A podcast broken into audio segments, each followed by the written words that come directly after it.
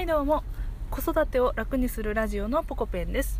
このラジオは育児が辛いと思う人が少しでも減ったらいいなと思いパパママへ情報をシェアする内容となっています。今日はあまり寝ない子は親のせい？というテーマでお話をします。よかったら最後まで聞いてください。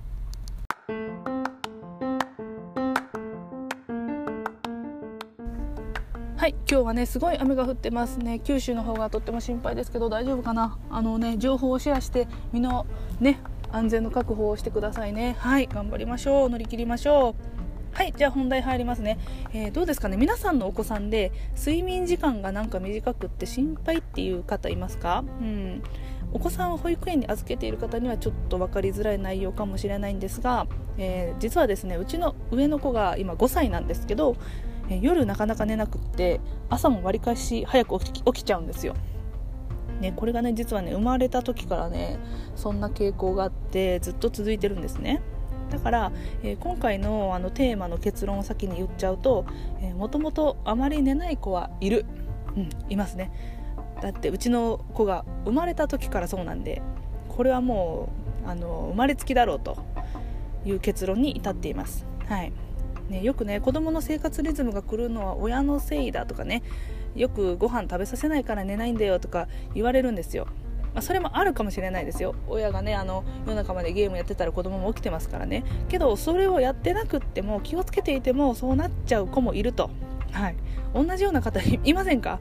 ね何やっても寝ないんだみたいなね。で早く起きちゃうんだみたいな、はい。えー、私の周りにはですねあのうちの子しかそういう子いなくってかなりねあのなんか肩身の狭い思いしてます。いたらコメントなりメッセージくれたらめちゃくちゃねあの励みになって嬉しいです、うん、あの上の子がね今5歳なんですけど、えー、大体ね平均の睡眠時間が9時間ぐらいですかね。で5歳の平均の睡眠時間は11時間から13時間なんですよ。だから9時間ってね5歳にしてはかなり短いんですよね。はい、たまにひどい時は夜の11時ぐらいまで起きてて きつい。朝の5時にね起きたりするんですよ。えー、6時間しか寝てませんけど？みたいな。さすがにね起きてきたその日は眠たいみたいでちょっと早く寝て10時間か11時間ぐらいは寝てますけどね。それでもやっぱり短いんですよね。足りてないと思うんですがうーん。それ睡眠障害じゃね？って思われるかもしれませんがいやうん。睡眠睡眠障害若干入ってるかもしれませんね。うんだってなんかもう普通じゃないですもんね。普通って言ったらダメだけどうん。あれもありましたよ。あの夜狂症って言って夜中に突然泣き叫ぶやつ。なんか赤ちゃんが夜泣きってするでしょ？あの泣いて泣いて寝ない時期があるっていうやつですね。あれと同じでちょっと大きくなった子供バージョンがあるんです。それを夜狂症って言うんですけど夜に驚く症状って書いて夜狂症って言うんですけどうんそれがねあってね突然泣き出してね泣き止まないっていうことも多々あってこれなんか睡眠障害あんのかなってね悩んでた時期もありましたね。うん。それがだいたい4歳ぐらいまで続いて5歳になってからはだいぶ落ち着いてきました。はい。で赤ちゃんの時の睡眠のリズムについてちょっとお話ししたいんですけどこれも特徴的でですね昼夜逆転。これ当たり前です、ね、でリズムが一定にならない、えー、昼寝がね一定の時に寝てくれないみたいなそんな感じでした。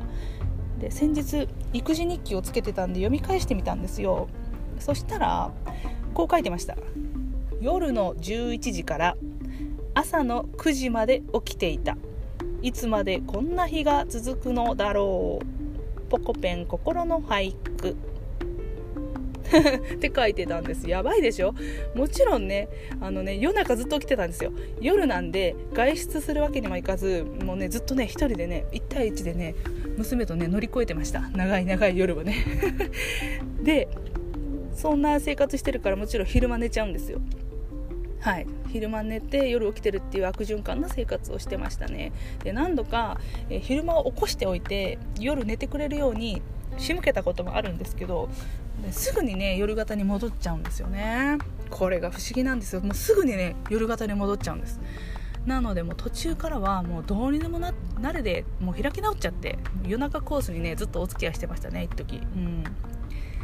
で1歳になる下の子がいるんですけどその子はっていうともう夜は、えー、11時間ぐらい寝て昼寝を2時間ぐらいしてっていう感じででもね生活リズムがねあの整ってるんですね大体ね。でその時に寝てくれる時に YouTube とかラジオ収録してってもう決まったねこのルーティンで生活してくれるんでめちゃくちゃ助かってますよ。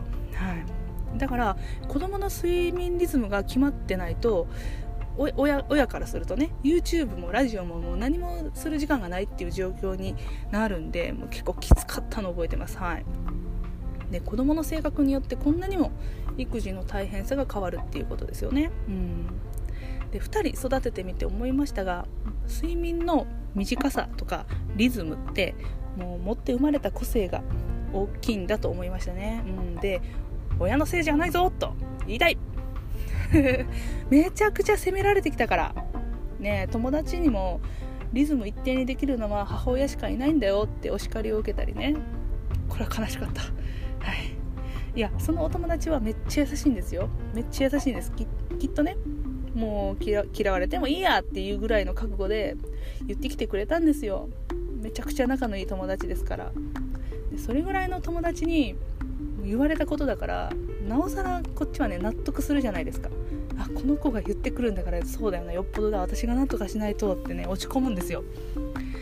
でもね5歳まで子供を育ててきてそして2人目の1歳その子も見てきてこれはね生まれつきだなって改めて思いましたね。うん。だから睡眠リズムが、うん、定まらない子あの寝ない子で悩んでる方がもしいたらもうね個性だからってねあの割り切って付き合うか保育園とかに預けて もうプロの力借りて無理やりリズムつけるかですね。はい。それがいいかな。解決策としてはそれぐらいかな。って感じです。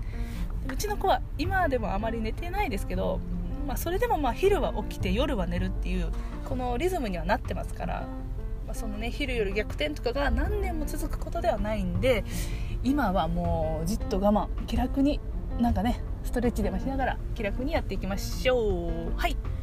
じゃあちょっと娘幼稚園に迎えに行くんでここら辺で終わります。じゃあねバイバイ。